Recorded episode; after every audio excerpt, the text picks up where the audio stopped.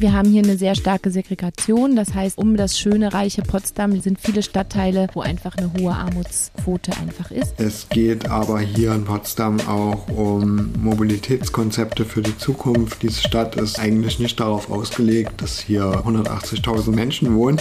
Ich finde ein Mietendeckel sehr, sehr wichtig. Wie die große Transformation vonstatten gehen soll, ohne dass irgendwer oder wir als Gesellschaft auf etwas verzichten. Das ist äh, meines Erachtens der heiße Brei, um den alle drumherum reden.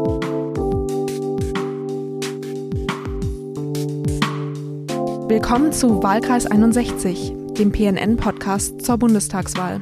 Mein Name ist Nanke Garrels. Und ich bin Sophie Chilwig. Wir hosten zusammen diesen Podcast und wir schauen auf den Wahlkreis 61 vor der Bundestagswahl, die am Sonntag, den 26. September stattfindet. In der vergangenen Folge haben wir darauf geschaut, warum der Wahlkreis Potsdam und Umgebung ein besonderer ist, als Ort zum Leben, aber auch politisch. Denn hier hat die SPD bei der letzten Bundestagswahl 2017 das einzige Direktmandat in ganz Ostdeutschland geholt und bei der letzten Brandenburger Landtagswahl hat sogar eine grüne Kandidatin gewonnen. Welche Themen die Menschen aus Potsdam, Teltow und Kleinmachnow beschäftigen, wenn sie an die Wahlurne treten, das wollen wir in dieser Folge herausfinden. Einer, der sich sehr gut in Potsdam auskennt, ist unser Kollege Henry Kramer. Er berichtet über Stadtpolitik für die PNN und die wichtigsten Themen für die Potsdamer sind seiner Ansicht nach diese extrem gestiegenen Mietpreise in den vergangenen Jahren. Die Immobilienpreise sind hier in den vergangenen Jahren durch die Decke gegangen, also gerade für Einfamilienhäuser. Es geht aber hier in Potsdam auch um Mobilitätskonzepte für die Zukunft. Diese Stadt ist verkehrstechnisch nicht darauf ausgelegt, dass hier 180.000 Menschen wohnen. Potsdam und Brandenburg haben extrem heiße Sommer erlebt. Ich kann mich mich noch daran erinnern, als 2018 Wälder in Brandenburg tagelang gebrannt haben. Den Rauch hat man sogar in Berlin gerochen. Und die Seen in Potsdam, die schrumpfen. Die letzten fünf Jahre waren die wärmsten seit der Wetteraufzeichnung.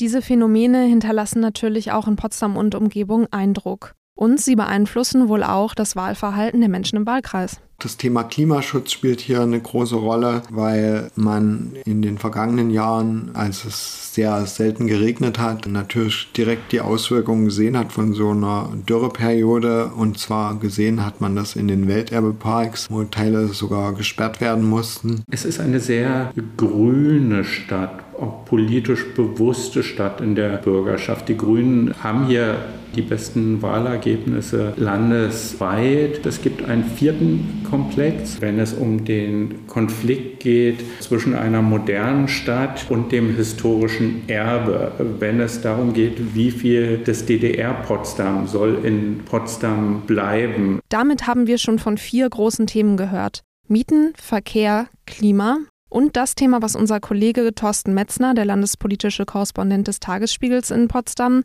hier gerade noch erwähnt hat der Kampf von alt gegen neu bei Innenstadtgebäuden. Und dieser Konflikt, der tobt schon seit Jahren. Berühmtester Schauplatz ist die Garnisonkirche, die evangelische Kirche mitten in Potsdam. Neben dieser Kirche, von der eben bisher nur ein Turm existiert, der auch noch nicht ganz fertig ist, steht das Rechenzentrum. Das ist ein DDR-Bau, der als Kunst- und Kreativzentrum genutzt wird, in dem Konzerte gespielt werden, Filme gezeigt werden, in dem Diskussionen stattfinden. Und das Problem ist, dass dieses Rechenzentrum möglicherweise abgerissen werden muss, wenn das Kirchenschiff der Garnisonkirche wieder aufgebaut werden soll. Und die Kreativen in Potsdam hätten dann eben einen Raum weniger, wo sie Kunst und politische Kultur ausleben können. Häufiges Thema ist, also was auch bundespolitisch bedeutsam ist, ist die Frage, soll die Garnisonkirche hier in Potsdam weiter mit Steuergeld aufgebaut werden? Zurzeit wird der Turm aufgebaut mit mehr als 20 Millionen Steuermitteln. Die Frage ist, ob das Kirchenschiff aufgebaut werden soll und ob das dann möglicherweise auch der Bund noch finanziert. Eine Sache fällt mir auf, wenn ich unsere Kollegen höre. Es gibt wohl mehrere Wahlkreise im Wahlkreis 61. Weißt du noch, wie unterschiedlich die Themen bei den Wahlveranstaltungen waren, als wir Anfang September gemeinsam unterwegs waren? Das stimmt. Wir waren am Nachmittag im Thalia Kino in Babelsberg bei einer Veranstaltung mit Olaf Scholz und Annalena Baerbock. Davor waren wir bei einem Bürgerdialog mit Olaf Scholz am Stern. Und dort hatten die Anwohner die Möglichkeit, Scholz, dem Bundesfinanzminister und Kanzlerkandidaten Fragen zu stellen. Damit man sich das ein bisschen vorstellen kann, Olaf Scholz stand mit einem Mikrofon vor einem SPD-Banner auf dem Johannes-Kepler-Platz. Das ist ein zentraler Platz in einer Plattenbausiedlung am Stern. Und hier ging es eben weniger um Verkehr und auch die Garnisonkirche spielte hier eigentlich keine Rolle,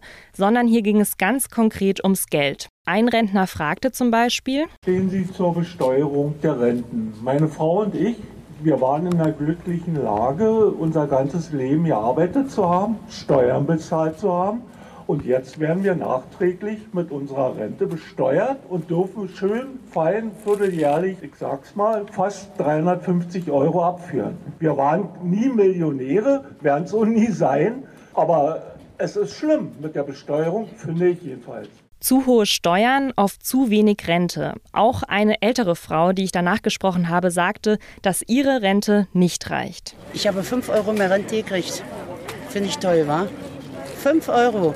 Dafür kann ich dann einmal im Monat mit der Straßenbahn fahren. Also 5 Euro, das ist noch vielleicht ein Eindruck von einer jüngeren Frau, die mit ihrem Partner und ihren drei Kindern da war.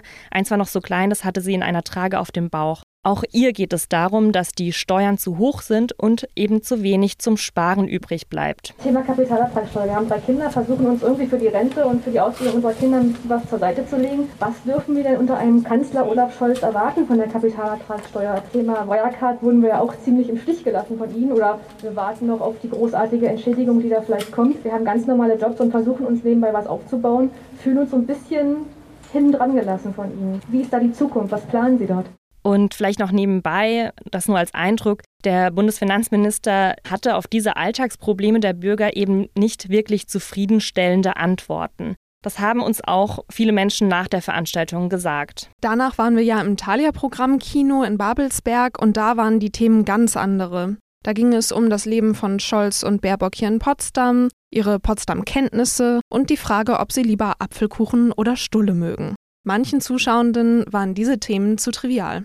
Eine Zuschauerin namens Katharina sagt, worüber sie lieber mehr gehört hätte. Ich selbst arbeite an der Universität und mich hätte interessiert, was die Parteien vorhaben in den nächsten Jahren, also mit den unter anderem prekären Arbeitsbeschäftigungen an der Universität umzugehen, die aktuell eben viele Leute aus dem, viele fähige, begabte Leute aus dem deutschen Hochschulsystem äh, vertreiben. An den Universitäten ist es mittlerweile üblich, dass die wissenschaftlichen Mitarbeiter nur einen Vertrag von einem halben Jahr bekommen und die Forschungsgelder eben sehr knapp ausfallen und viele gute Leute gehen lieber ins Ausland forschen. Aber was Katharina noch viel mehr beschäftigt hat und was an diesem Nachmittag, aber auch im Wahlkampf ja eigentlich gar nicht wirklich Thema ist, ist Folgendes. Wie die große Transformation, die ja unweigerlich vor uns liegt, also in Sachen grüne Wände, wie die eigentlich vonstatten gehen soll, ohne dass irgendwer oder wir als Gesellschaft auf etwas verzichten. Und das ist äh, meines Erachtens die große Lüge oder die große, der heiße Brei, um den alle drumherum reden. Und da hätte ich mir gewünscht, zum Beispiel darüber mal ins Gespräch zu kommen, ob die Politik Politik da nicht eigentlich klarere Ansagen machen muss. Was mir auffällt, das Thema Migration wird selten genannt. Wir haben unseren Kollegen Henry Kramer gefragt, warum das so ist. Also einmal glaube ich, dass es daran liegt, dass hier wirklich sehr, sehr viele Zuzügler nach Potsdam gekommen sind. Also sozusagen, dass dieses Gefühl von woanders irgendwo hinzukommen geteilt wird. Dann ist es in Potsdam tatsächlich auch so, dass hier sehr darauf geachtet wird, dass die AfD hier sehr wenig äh, Mitsprache hat. Es ist auch so, dass es hier ausgehend davon, dass Potsdam in den 90ern eine durchaus große Hausbesetzerszene hatte, es halt hier auch immer noch eine größere linke Szene gibt, die bei Gegendemonstrationen deutlich macht, dass hier AfD-Positionen keine Mehrheit finden. Und man hört auch wenig über Pflegenotstand und Überalterung. Tatsächlich liegt der Altersdurchschnitt in Potsdam unter dem Bundesdurchschnitt. Es gibt viele Studierenden und auch die Altersgruppe der 35- bis 40-Jährigen ist recht groß. Außerdem sieht man in Potsdam ein ganz besonderes Phänomen in der Altersgruppe 65 plus. Man kann hier sehr gut als fitter, älterer äh, Mensch seinen Lebensabend verbringen, hat Berlin mit der Kultur äh, vor sich, hat hier eine Stadt mit wunderschönen Parkanlagen, mit einem Zentrum. Die Lebensqualität in Potsdam ist eben sehr hoch. Was man aber dazu sagen muss, die Senioren, die hierher ziehen, müssen sich meistens um Pflegekosten keine Gedanken machen. Eine solche fitte Seniorin habe ich für den Podcast getroffen. Ursula Zerfelde ist stellvertretende Vorsitzende im Seniorenbeirat der Stadt Potsdam. Sie ist mit ihrem Mann nach der Pensionierung aus Berlin nach Potsdam gezogen. Von ihrem Garten aus hat man einen Blick auf die Havel und sie lädt auf ein kaltes Getränk an den Küchentisch aus unbehandeltem Holz. Ich habe sie gefragt, was sie nach Potsdam zog. Naja, zum einen ist es die Größe, es ist etwas überschaubarer, es ist nicht Berlin, es hat eine wunderbare Natur und wenn man nach Berlin will, zumal wenn man so wohnt wie wir, dann ist man in einer halben Stunde am Alex. Also es fehlt nichts. Ne? Das hört sich ja fast zu gut an, um wahr zu sein. Also zugezogene Rentner, wenn ich das jetzt richtig verstehe, sind meist so wohlhabend, dass sie ihren Ruhestand im schönen Potsdam genießen wollen. Aber was ist denn mit denen, die hier schon wohnen und sich keine Wohnung mit Tafelblick oder eine private Pflegekraft leisten können? Das ist tatsächlich ein Problem und es beschäftigt auch Frau Zerfelde und den Seniorenbeirat. Vor zwei Jahren erreichte der Beirat einen Entschluss der Stadtverordneten. Ein Pflegeheim in kommunaler Hand sollte gebaut werden. Das Grundstück war auch schon da, sogar in kommunaler Hand. Das heißt, man musste sich nicht mit privaten Landeignern herumschlagen oder teuer Land erwerben. Nur passiert ist in den letzten zwei Jahren nichts. Das ärgert Frau Zerfelde und das Problem wird mit der Zeit eher größer. Potsdam hat 2016 eine Analyse vorgelegt, aus der hervorgeht, dass es ein strukturelles Defizit von ungefähr 10.000 kleinen Wohnungen gibt, weil es eben sehr viele Single-Haushalte gibt auch bei jungen Menschen. Und bei Älteren ist es logisch, also irgendwann bleibt einer übrig. Und da gibt es also einen großen Bedarf an geeigneten Wohnungen, für den wir uns sehr stark engagieren. Und der knapper werdende Wohnungsmarkt könnte auch die gut gepolsterten Senioren treffen. Wir haben einfach die Feststellung gemacht, dass das vielleicht in der Stadtpolitik noch nicht vollständig angekommen ist. Es gibt im Moment keine spürbare Not in dem Sinne, weil sehr viele ältere Menschen noch in ihren alten Wohnungen wohnen, beziehungsweise in ihren Häusern im Umfeld. Und für die ist das Problem, wenn sie dann in die Rente kommen, zumindest kein finanzielles. Ne? Aber spätestens, wenn die Schicht der Menschen, die heute in teuren Wohnungen leben, älter werden und dann möglicherweise auch auch alleine leben in einer Wohnung, wird es zum finanziellen Problem. Und es ist also heute schon so, dass sie aus einer Vierraumwohnung ausziehen können in eine Zweiraumwohnung und sie werden in der Zweiraumwohnung deutlich mehr bezahlen als in der alten Vierraumwohnung. Das ist also ein Riesenproblem. Ne? Und bei Älteren ist es logisch, also irgendwann bleibt einer übrig und da gibt es also einen großen Bedarf an geeigneten Wohnungen, für den wir uns sehr stark engagieren. Wohnungspolitik, das ist natürlich auch nicht nur für Rentner wichtig, sondern auch für jüngere Menschen. Ich habe mit einer Studentin von der Uni Potsdam gesprochen, Vivian Triems, 24, und sie hat mir gesagt, dass ihre Kommilitonen bis zu 25 Euro pro Quadratmeter warm zahlen. Für manche ist es dann 70 Prozent des Geldes, das ihnen monatlich zur Verfügung steht, und das geht alleine für die Mieten drauf. Sie ist deshalb für einen Mietendeckel, wie er ja in Berlin gescheitert ist. Sie will, dass er auf Bundesebene eingeführt wird. Ich finde das sehr schade, dass das in Berlin umgeworfen wurde. Ich meine, wenn es nicht dem Rechtsstaatprinzip und dem Föderalismus entspricht, ist das verständlich und dann hat das Bundesverfassungsgericht das ordentlich aufgedeckt. Aber dann muss die Schlussfolgerung sein, das auf Bundesebene zu machen, dort wo es hingehört und das jetzt nicht komplett fallen zu lassen. Und noch ein Thema ist Vivian Triems wichtig, nämlich der dichte Verkehr in Potsdams Innenstadt. Das hört sich jetzt eher lokal an, aber tatsächlich ist das Verkehrsaufkommen in Potsdam ein Bundesthema, weil drei große Bundesstraßen durch oder zumindest ein Stück weit in die Stadt Potsdam reinführen und so mächtig Verkehr in die Stadt bringen. Deshalb wäre es auch Bundesangelegenheit, für Umgehung zu sorgen und so die Innenstadt von Verkehr zu entlasten. Vivian Triems sagt, dass eigentlich viele Studierende mit dem Fahrrad fahren und Potsdam auch eigentlich eine Fahrradstadt sei. Nicht, weil es gut ist, mit dem Fahrrad durch Potsdam zu fahren, aber weil man sehr schnell überall hinkommt. Problem ist natürlich, dass die Straßen extrem mit Autos überfüllt sind. Potsdam ist nicht für diese Masse an Autos gemacht und dies wird natürlich dann auch gefährlich für FahrradfahrerInnen und schlussendlich auch für FußgängerInnen, weil FahrradfahrerInnen nicht wissen, wo sie hinfahren sollen. Mit weniger Autoverkehr in der Innenstadt wäre das eben sicherer.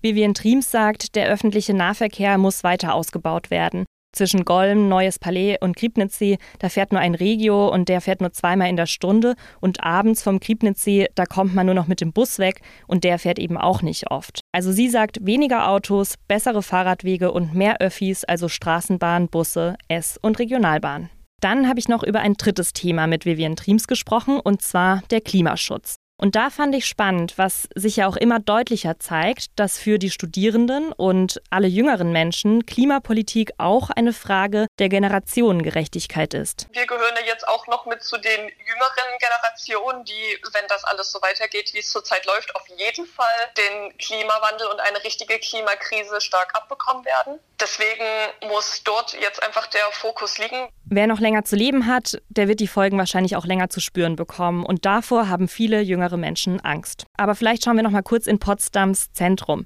Es gibt ja eine lebendige Innenstadt und dort hast du dich, Nantke, umgeschaut. Genau, ich habe Patrick Großmann getroffen. Der hat die Espressonisten gegründet, verkauft dort hochpreisige Kaffeemaschinen und sehr guten Kaffee, hat auch schon Filialen in Berlin, ist also ein erfolgreicher Geschäftsmann und engagiert sich im Unternehmernetzwerk IC. Ich war bei ihm einen Kaffee trinken und habe ihn gefragt, was er sich von der Bundespolitik so wünscht. Wenn man jetzt Corona außen vor lässt, dann sind die Mieten sowieso schon sehr hoch. Also kommt natürlich ein bisschen darauf an, wo, aber hier in der Innenstadt gibt es ja eine ganz klare Steigerung, gerade in der Brandenburger Straße zum Beispiel, ne, wo, wo natürlich auch manche Händler oder viele kleinere Händler überhaupt nicht hinwollen. Aber letztendlich ist es da ja durch die Decke gegangen in den letzten Jahren. Und durch Corona hat sich das komplett radikalisiert, weil wir haben doch einfach Leerstände. Wenn man hier durch die Stadt geht, dann sieht man das ja überall. Und wir machen ja diesen Verein EC, der sich um, um Händler kümmert und um Gastronomen zusammen. Und da haben wir jetzt noch nicht selber in unseren Reihen ein paar schon, die aufgeben mussten, aber man sieht es einfach im Stadtbild. Ne? Das hat mich ehrlich gesagt ziemlich überrascht. Denn wenn man an einem Samstagmittag oder sogar an einem normalen Werktag durch Potsdams Innenstadt spaziert oder radelt, dann sieht man volle Cafés, dann sieht man belebte Einkaufsstraßen, auch ziemlich viele High-End-Geschäfte, gerade wenn man so im Bereich Holländerviertel unterwegs ist, da ist ja auch recht viel Tourismus. Deswegen hätte ich jetzt nicht gedacht, dass es ein Leerstandsproblem in der Potsdam Innenstadt gibt. Aber klar, wenn die Mieten zu hoch sind, dann schaffen es Geschäfte irgendwann vielleicht auch mal nicht mehr. Patrick Großmann hat aber auch einen Vorschlag, wie man den ungleichen Konkurrenzkampf zwischen Einzelhändlern in den Innenstädten und den Internetriesen fairer machen könnte. Immer noch ist es so, dass die ganz Großen gar keine Steuern in Deutschland zahlen. Also Amazon zum Beispiel, wenn ich richtig informiert bin, immer noch nicht. Und ich denke auch, dass darüber, dass sozusagen eine Gleichheit irgendwie herrschen will, wenn man nicht sagt, wie viele Politiker leider und auch, auch Handelskammern, die sich dann immer hinstellen und sagen, naja, das ist halt bloß eine Beschleunigung und der, der stationäre Handel ist sowieso dem Tod geweiht, was ich völlig überzogen und eine absolute Vereinfachung und Ver Verkürzung äh, empfinde, dann muss man sich überlegen, wie man, wie man da irgendwie eine Gleichheit herstellt. Und das kann eigentlich nur über so eine Steuer stattfinden, weil natürlich sind die Kosten ganz andere. Also ich als, als Fachhändler mit mehreren Geschäften und vielen Angestellten, ich habe natürlich ganz andere Kostenlawinen als jetzt jemand, der nur Kisten durch die Gegend schiebt. Ja, ich möchte das nicht schlecht machen, wir haben auch einen Onlinehandel, aber das sind natürlich zwei Paar Schuhe. Das wurde jetzt gerade vielleicht nicht so deutlich, aber Patrick Großmann schlägt nicht weniger vor als eine Sonderbesteuerung für Internethändler dann kann niemand mehr mit dem Preis von großen Online-Shops in seinen Laden kommen und fordern, dass er einen Rabatt bekommt, weil die Internethändler natürlich billigere Preise bieten können. Er hat mir auch noch erzählt, dass er sich eine Förderung für Geschäftserweiterungen während der Krise gewünscht hätte. Denn wer nicht neu gründet, sondern zum Beispiel eine neue Filiale aufmacht, der fällt aus dem Förderungssystem. Patrick Großmann sagt übrigens, dass er keine Hilfen bekommen hat und alleine durch die Krise kommen musste. Jetzt haben wir über Senioren gesprochen, über Gewerbe und Studium. Wir waren in Babelsberg und am Stern, an der Havel und im Holländerviertel.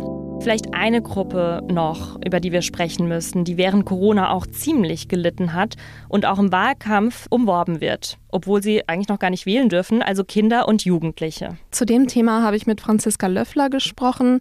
Die arbeitet im Büro Kindermut oder Kinderarmut in Klammern beim AWO-Bezirksverband hier in Potsdam. Sie hat also einen guten Einblick in die Familien, die nicht gerade an Uferlagen wohnen. Ich habe sie gefragt, wie sie das soziale Gefälle in Potsdam wahrnimmt. Wir haben hier eine sehr starke Segregation. Das heißt, um das schöne, reiche Potsdam sind viele Stadtteile, gerade die Stadtteile mit den Neubaublocks, die unter am Stadtrand sind, die außerhalb sind, wo einfach eine hohe Armutsquote einfach ist und viele Familien leben, die dort auch von Armut bedroht oder eben in Armut leben. Das hat damit was zu tun, dass dort noch Mietpreise derzeit erschwinglich sind. Das werden wir bald nicht mehr haben. Wir haben ja jetzt auch bald Schlatz 2030 und dann werden wir uns über ganz andere Mietpreise auch am Schlatz. Das ist ja jetzt ein Stadtteil, wo wirklich eine hohe, also viele Familien verdichtet dort leben, die in Armut leben.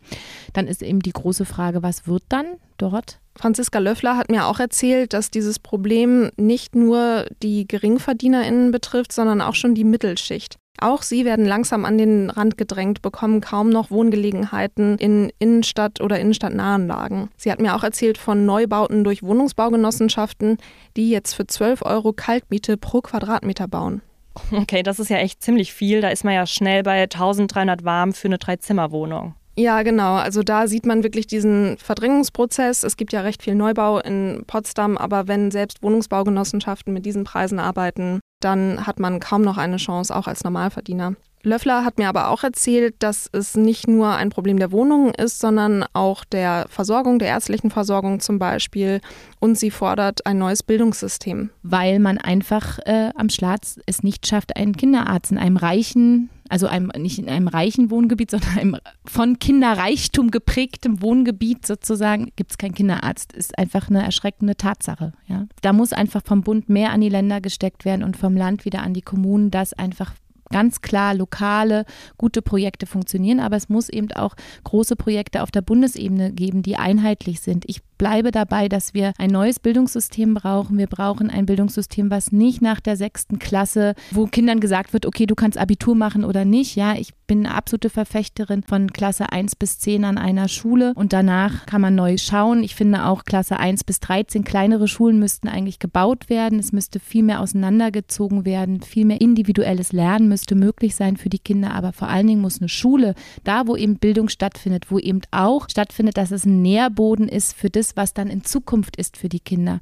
Da muss einfach viel mehr Geld reingesteckt werden, so dass einfach alles in der Schule ist, was ein Kind oder ein Jugendlicher zum Lernen braucht. Und das fängt beim Bleistift an und es hört eigentlich auch beim Laptop auf. Wenn wir kurz zusammenfassen, also Potsdam geht es als Großstadt wie vielen Großstädten, Staus, zu hohe Mieten, zu wenig bezahlbare Wohnungen. Gleichzeitig sind Potsdams Probleme auch Bundesprobleme, also wie bei der Verkehrspolitik oder eben auch bei den Streitthemen wie dem Bau der Garnisonkirche. Und mein Eindruck ist, dass es Potsdam einerseits als recht junge, weltoffene und wohlhabende Stadt sehr gut geht, dass sie aber eben auch nicht frei ist von sozialen Gefällen. Und durch diese Gegensätze werden die sozialen Gefälle und Ungerechtigkeiten eben umso deutlicher. Und zu diesem Thema haben wir auch Leserpost bekommen. Vielen Dank dafür. Die greift genau diese Thematik auf. Unser Leser Carsten Rose aus Babelsberg, der in der Nähe von Potsdam aufgewachsen ist, schreibt über seine Wahrnehmung der Stadt. Er meint, dass sie seltsam gespalten und reaktionär auf ihn wirkt. Statt der Klimakrise zu begegnen, würde die soziale Spaltung vorangetrieben. Es gibt aber einen Lichtblick. Er schreibt auch, dass es viele lokale Alternativen zu den Kandidatinnen der etablierten Parteien gibt bei dieser Bundestagswahl. Und dieses Thema werden wir auch nochmal aufgreifen in einer Folge zu den unabhängigen Kandidatinnen und denen der kleineren Parteien. In der kommenden Folge wollen wir aber erstmal wissen, welche Antworten die sechs Direktkandidatinnen von den großen Parteien, die aktuell auch im Bundestag vertreten sind, auf die Herausforderungen und Probleme, die wir in dieser Folge gehört haben, welche Antworten sie haben. Wir stellen sie Ihnen und wir stellen sie euch vor. Und außerdem haben wir sie natürlich auch selbst gefragt, wie sie Potsdam im Bundestag vertreten möchten. Exklusiv für unsere Podcast-HörerInnen. Es gibt jetzt sechs Wochen lang die Potsdamer neuesten Nachrichten gratis. Von Montag bis Samstag erhalten Sie die digitale Zeitung und auf Wunsch die gedruckte Zeitung am Samstag. Das Angebot gibt's auf pnn.de-wahlkreis. Ihr und Sie könnt natürlich unseren Podcast überall dort abonnieren, wo es Podcasts gibt und auch über pnn.de anhören. Und außerdem freuen wir uns weiterhin auch auf LeserInnenpost von Ihnen, von euch. Also schreibt uns oder schreiben Sie uns auch weiterhin gerne eine Mail an potsdam.pnn.de.